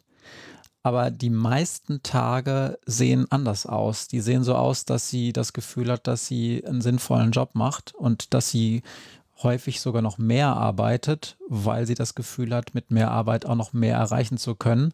Mhm. Und das ist ganz schön, ähm, äh, das zeigt zumindest, dass diese Entscheidung, die du dann irgendwann mal getroffen hast, ich will Jugendrichterin werden, eine richtige Entscheidung ist. Und das ist ja ehrlich gesagt ähm, ganz schön großes Glück, dass das dann auch so funktioniert hat. Das ist wirklich Glück. Und ähm, mir ist es ganz wichtig, an diesem Jugendstrafrecht dran zu bleiben. Als Jurist wird man immer wieder gefragt, ob man nicht mal was anderes machen möchte und ob man wirklich immer bei demselben Kram bleiben möchte, den man da macht. Aber für mich ist Jugendstrafrecht wichtig, um auf dem Teppich zu bleiben, um immer wieder vor Augen zu haben, wie das Leben so laufen kann und auch um die Chance zu haben, einen Anteil an einer positiven Entwicklung von einem anderen Menschen zu haben. Ich mache mir ja gar nicht die Illusion, dass ich der Ausschlagpunkt bin, weshalb junge Menschen ihr Leben umdrehen und plötzlich anders, anders werden. Aber ich kann dabei sein, wenn wichtige Impulse gesetzt werden, ähm, kann auch äh, Ideengeber für Impulse sein. Und wenn ich es nicht total versaue, dann bin ich auch nicht der Punkt, an dem Jugendliche anfangen, den Staat zu hassen und nur noch Scheiße zu finden. Das finde ich gut ist vielleicht ein ganz schöner Abschluss zu diesem Themenschwerpunkt, es sei denn, du möchtest noch ein paar Dinge loswerden. Nö. Ich hätte hier noch eine Frage. Mhm, weiß ich. Ich kann vielleicht noch als Abschluss sagen, dass ähm, es bei diesen ganzen Höhen und Tiefen, die es in so einem Alltag einer Richterin gibt und auch in dieser ganzen Berufsplanung natürlich auch immer wieder so Setbacks gibt, wo man so sagt, ach scheiße, und dann nervt einen das und dann ist man mit der Verwaltung so genervt und dann muss man Verwaltungsaufgaben machen. Und es ist dann eine dieser Sachen gewesen, wo du zwar Jugendstrafrecht gemacht hast, aber gar nicht so viel, wie du gerne machen würdest, denn es ist ja nicht immer so, dass man 100% Jugendstrafrecht macht. Mhm. Und das in einer dieser Phasen, wo dir das sehr gefehlt hat, das wirklich in der Intensität zu machen, wie du es machen wolltest, diese Entscheidung auch kam, lass uns doch einen Podcast machen ja. über das Jugendstrafrecht. Denn das ist dir offensichtlich so wichtig, dass wenn du es schon im Job nur zu 50 oder auch mal zu 30 Prozent machen kannst, dass du dann wenigstens in deiner Freizeit noch drüber reden willst. Ja, da hat mich der Matze zu überredet. Okay, dann können wir jetzt äh, übergehen zu den zwei Fragen. Ich zuerst eine an, an, an, an dich? Stell du mir bitte erst, weil du hast eben schon so ja. viel reden müssen. Matthias, du warst ja die ganze Zeit dabei. Und deshalb wüsste ich gern, hast du irgendwann mal gedacht, Jura, das ist nicht das Richtige für Maria? Ja, ich habe das ganz häufig gedacht. Ich habe, also ich habe, ähm, ich muss ein bisschen ausholen, aber das ist jetzt vielleicht in diesem, in diesem Podcast mit dem Thema auch nicht so schlimm. Ähm, ich habe halt gesehen, wie was für einen unglaublichen Widerspruch es gab zwischen dem Arbeitsaufwand, den du da reingesteckt hast in dieses Studium und diesen Zwischenergebnissen, die immer nur so mittelmäßig waren. Manchmal waren sie auch richtig, richtig schlecht. Manchmal waren sie auch ganz okay, aber häufig waren sie auch einfach mittelmäßig. Und ich sah dann immer diese Enttäuschung. Also äh, du bist jetzt auch niemand, der das einfach abhaken kann, sondern der immer 100 Prozent gibt, aber das auch gewertschätzt haben möchte. Mhm. Und dann so eine wirklich sich, also Urlaube absagen, damit man die Hausarbeitszeit voll ausschöpfen kann. Und dann Darf man übrigens nicht machen, ihr Lieben. Und nicht dann machen. mit vier oder fünf Punkten abgespeist werden. Das bedeutet für die Außenstehenden gerade so bestanden, aber wirklich mit Mühe und Not das ist wirklich etwas, das muss man, nachdem man wochenlang in der Bibliothek verbracht hat und viel gegeben hat dafür, das, das muss man erstmal abkönnen, diese Tiefschläge. Oder auch ähm, in den ersten Semestern wurde, wurde jeder Notizzettel aus jeder Vorlesung, die du gehört hast, abends noch in den Computer eingegeben, sodass es diese Mitschriften von jeder einzelnen Sitzung immer noch gibt, ganz einfach, weil du nichts verpassen wolltest. Und das war ein unglaublicher Aufwand und da kam immer nur so ein lauwarmes Feedback. Das lag aber ja vielleicht auch daran, dass das Fleißbienchen das nicht richtig gemacht hat. Ne? Das mag aber, alles sein, aber, ja. aber an diesem Punkt habe ich gedacht, egal an wem es nun liegt, das ist doch irgendwie nicht das Richtige, wenn man so viel Arbeit in etwas reinsteckt und immer nur lauwarmes Feedback herausbekommt. Denn das habe ich bei ganz vielen Freunden von uns, die andere Dinge gemacht haben und bei mir selber auch gesehen. Bei mir war es so, ich musste richtig viel arbeiten. Das war überhaupt kein Zuckerschleckstudium, aber dieses Studium hat erstens Mechanismen gehabt, um uns zu motivieren. Und zweitens, wenn wir dann richtig viel gearbeitet haben, haben wir auch gute Noten bekommen. Und das war etwas, was ich, das, was super war, weil man hat viel gearbeitet, aber nie umsonst. Man hat immer gewusst, wenn ich mich jetzt nochmal, wenn ich nochmal eine Nachtschicht mache, dann gibt das am Ende auch eine gute Note. Und das, da habe ich gedacht, das ist nicht, das ist bei den Juristinnen nicht der Fall. Und da habe ich ganz, ganz massive Zweifel gehabt, ob das das richtige Studium ist, nicht nur für dich, sondern für irgendwen anders auf dieser Welt. Also es gibt natürlich Leute, die äh, schaffen das mit links, warum auch immer. Es gibt auch Leute, die, denen ist egal, was sie für Noten bekommen. Auch für die ist das dann ja alles okay, wenn die mit einer, am Schluss mit fünf, sechs, sieben Punkten aus dem Studium rausgehen, ja. Why not? Aber für dich, ich fand das, ähm, ich fand das nicht gut und ich habe ja auch die Enttäuschung gesehen, die jahrelang dann immer mal wieder zwischendurch war. Und da habe ich dann schon gedacht, warum tut die sich dieses Studium an? Ich finde nicht, dass das das richtige, das richtige ähm, Studium für dich ist. Aber das Durchbeißen war dann doch ganz gut am Ende. Das stimmt. Ja. Ähm, meine Frage ist jetzt eigentlich eine Wiederholung dessen vielleicht, was du schon gesagt hast, aber die Überschrift dieses Themenschwerpunkts heißt Entscheidungsfreudigkeit und Wendepunkte.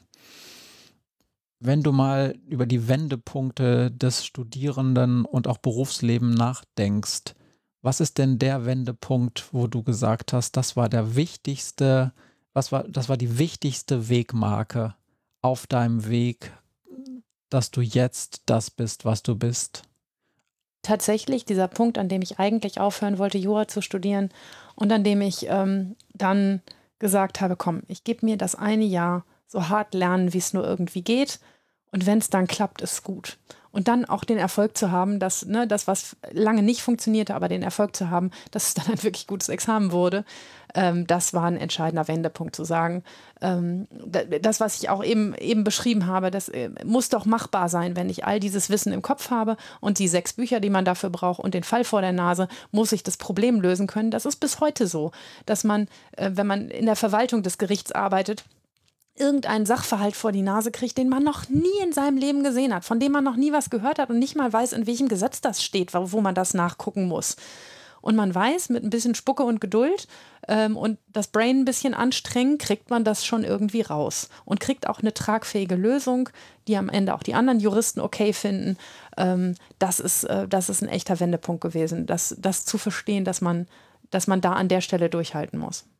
Und du hast einen, den einen Prof schon äh, genannt, der an dem Forschungsinstitut gearbeitet hat, ähm, wo du Hiwi warst. Ich kann mich erinnern, dass es auch noch einen zweiten Prof gab, mit dem du da lange ähm, äh, oder viel drüber geredet hast. Das war der Prof in nämlich einem dieser Exotenfächer, nämlich mhm. in Rechtssoziologie, ähm, der dir auch wirklich gut zugesprochen hat. Mhm. Und ähm, man braucht glaube ich, auch immer nicht nur die Freunde, nicht nur die Eltern, sondern auch aus dem Fach so ein, zwei Inputs, die sagen, mach doch weiter, du bist nicht falsch hier. Mhm. Ähm, und ich glaube, dieser, dieser Prof war wahrscheinlich auch nicht so ganz, nicht so ganz falsch, weil das halt die, vielleicht die Leute waren, die dir auch am meisten oder deren Feedback dir sehr viel bedeutet hat, weil das, das waren Vorbilder. Menschen. Das waren Vorbilder auf jeden Fall. Ne, und so eine Vorbildfunktion, das kennt aber jeder, der ein Studium macht, dass man, dass man Vorbilder hat und haben muss, ähm, Menschen, die man toll findet und, äh, und, und wo man sagt, pff, wenn ich mal so werden könnte wie der, das wäre schon cool. Ja, und das war echt viel wert. Okay. Damit sind die zwei Fragen ähm, beschlossen. Ich habe äh, noch äh, ja, versprochen, ich habe noch Podcast-Tipps für euch. Hau rein. Ähm, und zwar, ähm, es wird zur Gewohnheit von mir immer wieder die äh, letzte Folge des Krimschnack-Podcasts zu empfehlen. Auch diese Folge, die ich auch verlinken werde, lege ich euch wirklich dringend ans Herz. Und zwar geht es in der letzten Folge um das Thema Abolitionismus. Das heißt, das ist ähm, da geht es im Prinzip um die Abschaffung der Gefängnis, der Gefängnisse oder äh, die massive Einschränkung der Gefängnisstrafe. Die Bewegung kommt aus der Sklavenbefreiung damals, Abschaffung der Sklaverei in den USA und hatte, hat auch in Sachen Gefängnisse ihre, ihren Ursprung in den USA. Wir wissen ja auch, dass es in den USA auch sehr schräge äh, Gefängnisse gibt und dass es da noch ganz andere dass es da noch ganz anders im Argen liegt, als das vielleicht in Deutschland der Fall ist. Äh, die haben sich mit dieser Alternative jetzt eine ganze Folge beschäftigt. Was wäre eigentlich, wenn wir die Gefängnisse abschüfen? Haben ein Interview mit dem notorischen Abschaffer in Deutschland, nämlich Thomas Galli, äh, geführt. Was ich ganz interessant fand, haben auch die Kosten solcher Alternativmodelle gegen, äh, mal gegengerechnet. Also man könnte das nur als kleines Beispiel tatsächlich eine 1 zu 1 Betreuung für jeden, der dann nicht im Gefängnis sitzt, durch einen Sozialarbeiter, einen Pädagogen schaffen, weil die Haftplätze so teuer sind, dass mir eine Vollzeitstelle jedem zur Verfügung stellen könnte. Krass. Ähm, zur Betreuung. Ähm, natürlich gibt es auch Ausnahmen. Also niemand möchte, dass äh, psych psychotische Serienmörder irgendwie nicht in äh, nicht in Haft oder in irgendetwas kommen, wo die Gesellschaft vor ihnen geschützt ist. Auch das wird da besprochen. Ähm, es ist eine sehr interessante Folge für JuristInnen, die auch zu Gefängnisstrafen verurteilen. Natürlich schwieriger Tobak, aber ich finde es unheimlich interessant, auch was da zum Thema gesagt wird. Wie kann man in solche Prozeduren auch noch stärker Opfer von Straftaten einbeziehen. Nicht in jeder Straftat gibt es ein klar definiertes Opfer, bei vielen aber eben schon. Ähm, ich lege euch diese Folge sehr ans Herz. Und als zweites möchte ich euch ähm, ein kürzlich gesendetes Zeitzeichen, ähm, den Zeitzeichen-Podcast ans Herz legen.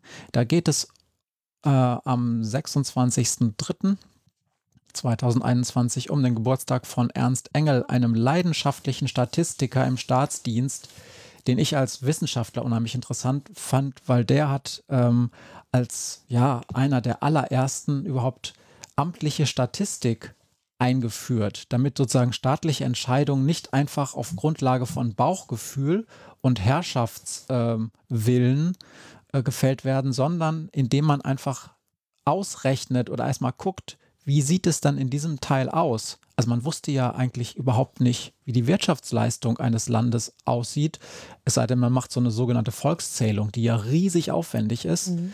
Auch in allen anderen sozialen Bereichen, wie arm oder wie reich ist denn die Bevölkerung? Wie viele Kinder gibt es denn zu versorgen? Das hat dieser Ernst Engel ganz, ganz, ganz massiv vorangetrieben, erst in Sachsen, dann in Preußen. Und ich habe diesen Podcast auch herausgesucht für euch, weil ich ein ganz schönes Zitat gefunden habe. Und zwar hatte dieser Ernst Engel, der wirklich sich jahrelang für den Staat Sachsen in diesem Fall den Arsch aufgerissen hat, irgendwann wollte der mal eine Gehaltserhöhung haben. Der hat Aufsätze geschrieben, der hat ganz, ganz viele tolle Sachen gemacht und diese Gehaltserhöhung, die wurde ihm verweigert. Und dann hat er tatsächlich eins gemacht, was nicht viele Beamten tun würden. Er hat nämlich die Sachen hingeschmissen. Das ist nicht so schlimm gewesen, weil kurz darauf der Staat Preußen auf ihn zugekommen ist und ihm eine entsprechende Beförderung besorgt hat. Und er war dann Chef von Preu äh, Chef, Statistikchef von Preußen, was mal geiler ist als von Sachsen. Ähm, aber der hat ein ganz schönes Zitat da gebracht und das wollte ich mal äh, lesen. Wenn nun aber nach acht Jahren angestrengter Tätigkeit, gewissenhaftester Erfüllung meiner Pflichten und beharrlichsten Strebens, die Verhältnisse des Vaterlandes auf das genaueste zu erforschen und kennenzulernen, so gelohnt wird, wie es geschehen ist, so können mich selbst die huldvollsten Äußerungen seiner Exzellenz des Ministers über meine Persönlichkeit nicht wieder emporrichten. Die Sache, der ich diene, bleibt deshalb immer in den Staub getreten. Das Ansehen des statistischen Büros ist im Ausland untergraben und wird es auf lange Zeit bleiben. Und dann hat er einfach mal ähm, die Sachen in Sachsen hingeschmissen und ist abgehauen. Und das mal als kleine, ähm, vielleicht auch äh, Empfehlung an staatliche Stellen, ihre Beamten entsprechend zu behandeln, damit so etwas nicht passiert. Ja.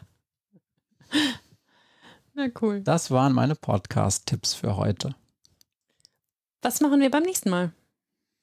Ja, wir, wir hatten, haben ja mehrere Ideen. Also einmal gibt es diese Leistungssportler-Fußballer-Idee, die mhm. wir ähm, auf jeden Fall weiter verfolgen wollen. Das wird allerdings noch ein bisschen dauern, bis wir da die entsprechenden ExpertInnen ähm, gefunden haben.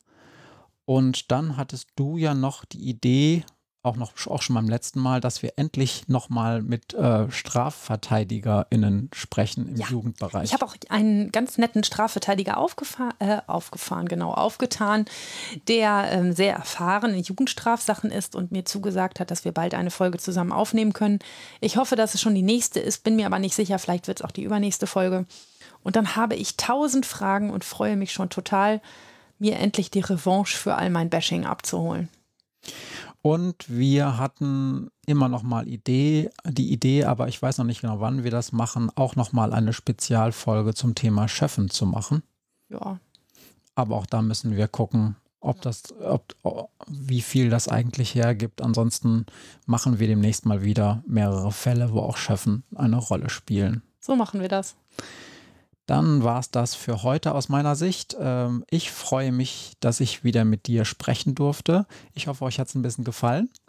Und von meiner Seite aus sage ich Tschüss. Tschüss, macht's gut, bleibt gesund. They say I got to learn, but nobody's here to teach me. If they can't understand it, how can they reach me? I guess they can't, I guess they won't, I guess they front. That's why I know my life is out of luck, fool. world.